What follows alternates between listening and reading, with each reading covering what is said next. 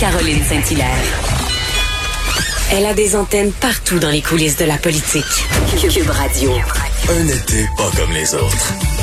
Oui, on va parler avec euh, notre journaliste à Cube Radio, Maude Boutet. Bonjour, Maude. Ben oui, pas prévu. Dernière minute. Ben, dernière minute parce que tu as une nouvelle à nous communiquer très importante. Oui, le comédien Edgar Fruitier a été reconnu coupable des accusations d'attentat à la pudeur, d'attentat, oui, à la pudeur commise sur un adolescent dans les années 70.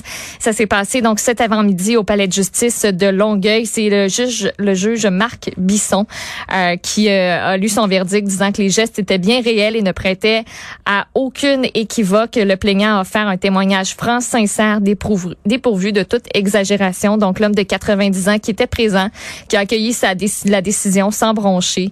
Euh, les, euh, le procès, en fait, euh, s'est déroulé au début du mois de juin et on devrait savoir connaître, en fait, la peine le 9 octobre prochain. Enfin, qu'on saura, on va savoir là, ça va être quoi sa peine. Exactement. Quand même 90 ans. Ouais. Un peu, un peu tough. Un peu tôt. On, ça, on enchaîne avec euh, Claude Villeneuve. Bonjour, Claude. Bonjour Caroline. Merci Maude, euh, à plus tard. Donc euh, Claude, tu vas nous parler de la Sûreté du Québec, toi, avec le, le dossier des sœurs Carpentier, Romy et Nora.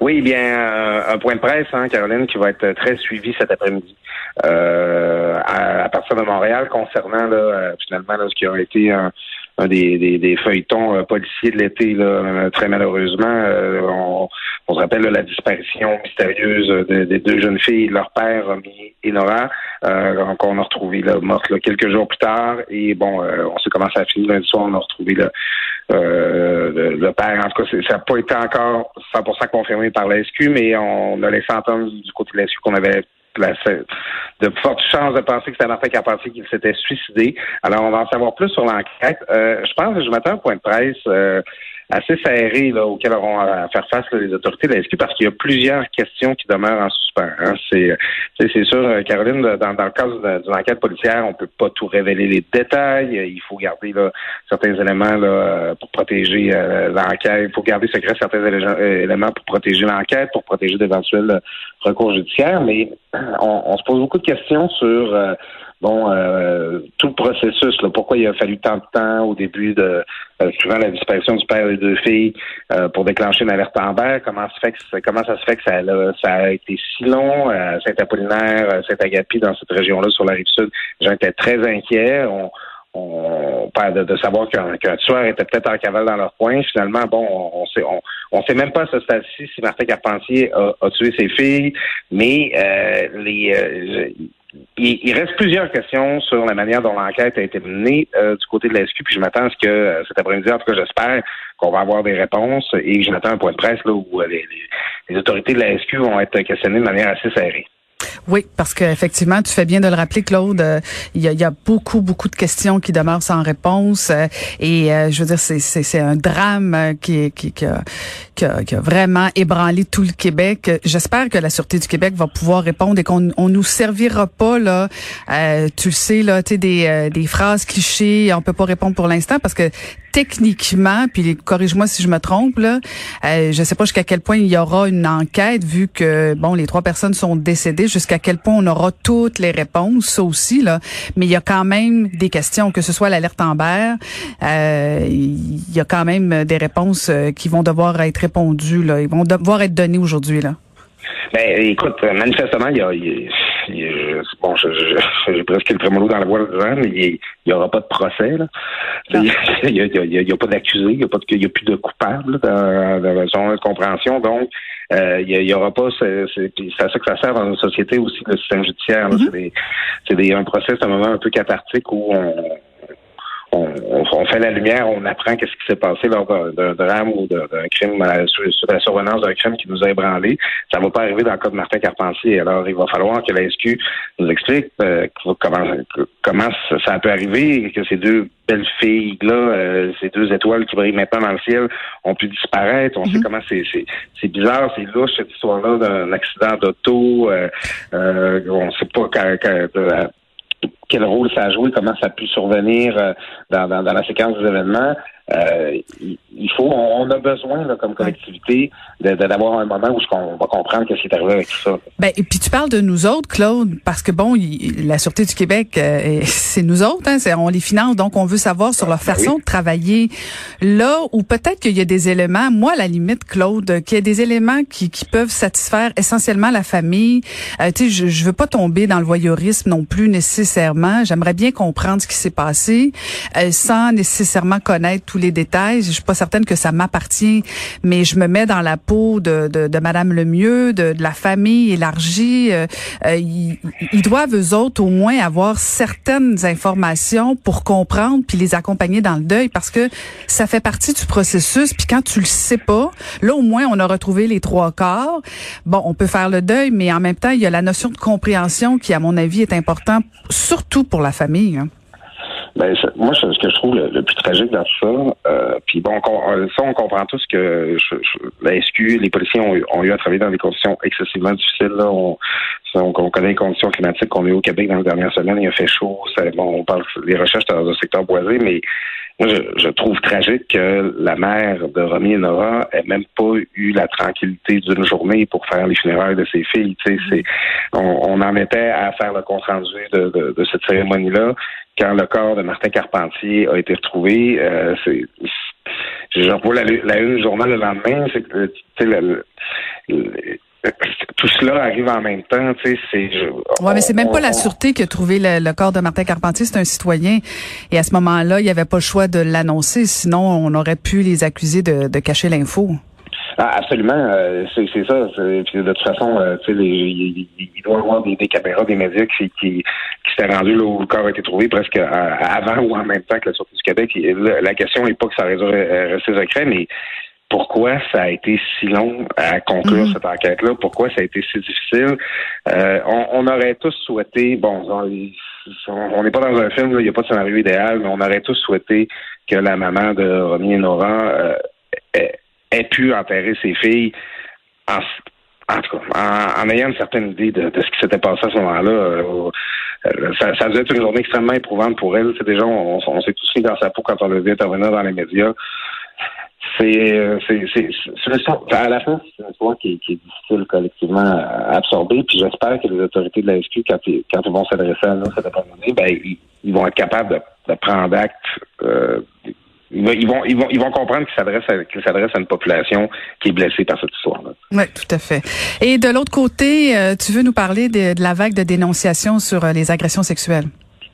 Oui, euh, c'est, pas un été gay en termes Non, non, mais c'est ça. Moi, on m'avait dit, Caroline, ça va être. On va juste parler de COVID cet été, ça va être relax. et je j'étais, j'étais préparée à ça. Et non, finalement, on, on parle presque pas de COVID, mais on parle de beaucoup d'autres choses. Oui, puis, puis moi qui manque rien de tes rendez-vous euh, du vendredi avec mon ami Maxime Couture pour parler de barbecue. ouais, j'ai essayé son affaire de lime, là. J'ai manqué ma recette de cocktail de lime, là. Faut que je réessaie ça, là. Mais bon, j'en ai parlé, mais de toute évidence, euh, j'ai pas suivi à la lettre la recette. Mais bon, c'est un autre sujet. Restons dans le tien. Il n'y a pas de problème, Maxime, pour le tenailler de toute façon. Mais euh, bon, c'est cette vague de dénonciation-là, on sait comment ça se passe. C'est des, des comptes Facebook plus ou moins anonymes plus ou moins publics là, qui, depuis quelques semaines, euh, font des dénonciations euh, de, personnalités qu'on connaît qui, se seraient livrées à des actes euh, inappropriés, là, des inconduites sexuelles, tout ça. on a beaucoup, on en a parlé, c'est pas la première fois qu'on en parle, toi et moi, Caroline.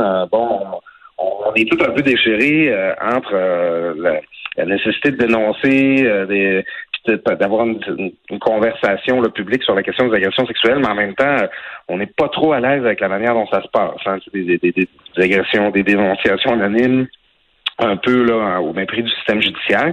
Euh, il s'est passé quelque chose cette semaine, c'est que le compte IN en jupon sur Facebook, qui est celui là, qui, a publié beaucoup de témoignages, dont celui concernant François Blanchette, le, chef du blog, euh, a été suspendu. Euh, quelque part en dimanche et lundi, on s'aperçut de ça que la, la page n'apparaissait plus en ligne. Alors on s'est demandé est-ce que c'est Facebook qui a suspendu ce compte-là, est-ce que c'est les, les, les personnes qui allaient sont derrière ce compte-là qui l'ont suspendu elles-mêmes parce qu'elles étaient on sait que François Blanchet dimanche là laissé entendre qu'il pourrait euh, qu'il pourrait engager des poursuites contre elle. Euh, et euh, bon, on s'est demandé qu'est-ce qui s'est passé. Depuis lundi soir, il y a une lettre anonyme elle aussi qui circule où une personne qui, qui, prétend euh, faire partie de ce groupe-là, d'avoir fait partie de ce groupe-là, Yann Jupon, euh, dénonce ce qui serait certaines pratiques du groupe. Euh, on dit qu'on a écrit des faux témoignages, qu'on a édité, qu'on a ajouté des détails, des éléments incriminants dans des témoignages venant de victimes, qu'on a fait du montage dans des captures d'écran de conversations Facebook, qu'on qu'on qu'on prévoit à l'avance certaines dénonciations qu'on veut faire, des hommes qu'on voudrait cibler. tout ça étant motivé par le fait de créer une, ambiance dans le monde du travail, dans le monde des médias, où euh, on, va créer une inquiétude sur le fait d'embaucher des hommes parce que ça, ça créerait là, une, euh, un risque d'accusation de poursuite judiciaire, puis que ce serait une façon de gagner un combat féministe. Euh, c'est ce que la lettre affirme. Euh, honnêtement, puis, puis là, ça circule beaucoup, puis il y, a des gens qui ont aussi relié ça au fait que la, page Yen en jupon a été fermée. Mais Claude, je te corrige, elle est revenue la page. Hein? Elle est revenue depuis ben, hier. En fait, ils sont revenus pour dire qu'ils suspendaient leurs activités. Il y a un message là, qui apparaît présentement là, qui dit qu'ils font l'objet de menaces et de de, de, de en tout cas, qui, qui, qui, font une espèce de repli là, sur, mm-hmm. euh, sur leur stratégie ou leur approche. Là, je ne sais pas si ça va ça va rester comme ça.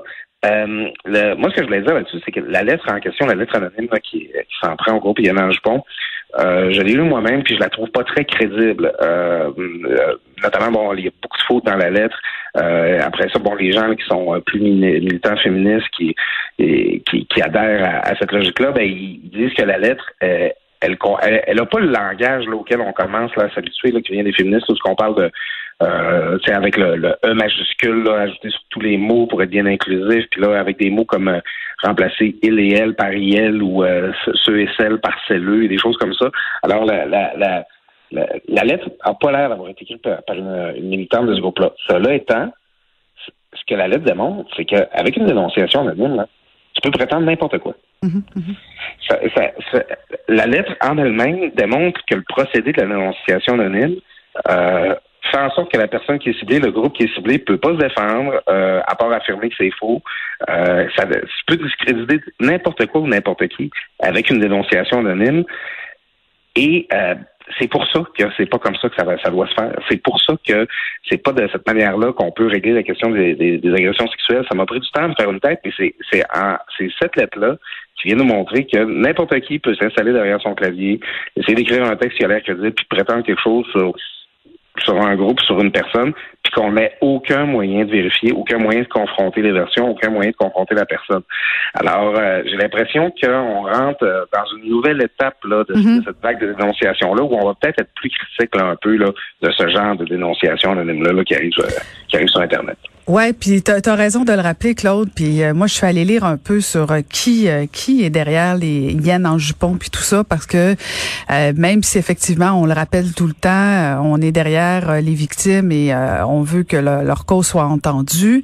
Euh, il en demeure pas moins qu'elles ont été prises à leur propre jeu parce que cette lettre-là anonyme, même si hypothèse qu'elle soit pas crédible, ben il peut y avoir des accusations non crédibles aussi quand elles sont anonymes. Euh, et là, ben ça, ça, ça, devient difficile pour ce groupe-là de dire ok quand c'est anonyme, pour viser un homme, un méchant homme, là, c'est correct, mais une femme anonyme qui attaquerait leur propre groupe, là, on, dit, ben non, ça, ça n'a pas de bon sens de faire ça comme ça. C'est une petite incohérence, on va dire ça comme ça, là, mais c'est un groupe, écoute, c'est, euh, c'est, un groupe de féministes très, très, très, je dirais, écoute, presque enragé, Claude. Eh, si tu lis leur profil, tout ça, je veux dire, moi, si c'est ça, ce féminisme-là en 2020, là, moi te le dire, là, ça, c'est, j'embarque pas plus qu'avec la Fédération des femmes du Québec. Là. je trouve qu'on prend une tangente très, très dangereuse. Écoute, ils disent même dans leur page, écoute, je vais te retrouver ça. Il y a une dernière phrase qui m'a... Euh, m'a choqué, on va dire ça comme ça. Écoute, euh, la honte et la peur doivent changer de camp écoute bien la finale. Nous ne présentons aucune excuse aux personnes qui ont été dénoncées sur notre page. Écoute, là, je, c'est grave, là, et euh, c'est plutôt, c'est plutôt inquiétant ce qui se passe. Mais c'est parce que c'est aussi que ça ramène à la caricature. Moi, je, combien de fois euh, j'ai à avec quelqu'un, avec un gars, le du qui dit Ah, la féministe, le féminisme, c'est la haine des hommes. Ben non, le féminisme, c'est la recherche de l'égalité entre les hommes et les femmes. Mm-hmm quand tu vois le discours de, ces groupes-là, tu as de la misère à continuer à dire que c'est pas de la haine des hommes là qu'il y a dans ce discours-là, là, que c'est une recherche d'égalité. Euh, ça, ça, même pour l'allié féministe, je, je, fais attention. Là, je, suis un homme, là, je comprends mes biais, je comprends mes. Ma, homme blanc en plus, t'es un ben homme blanc de Québec en plus. écoute, euh, je suis là avec ma calotte liberté, là, puis mais c'est ça. moi, j'essaie d'écouter, de comprendre.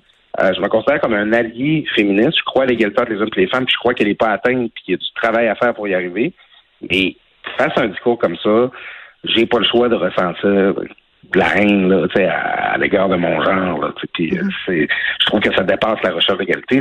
C'est, c'est, un langage guerrier, puis je pense pas que c'est de ça qu'on a besoin en 2020.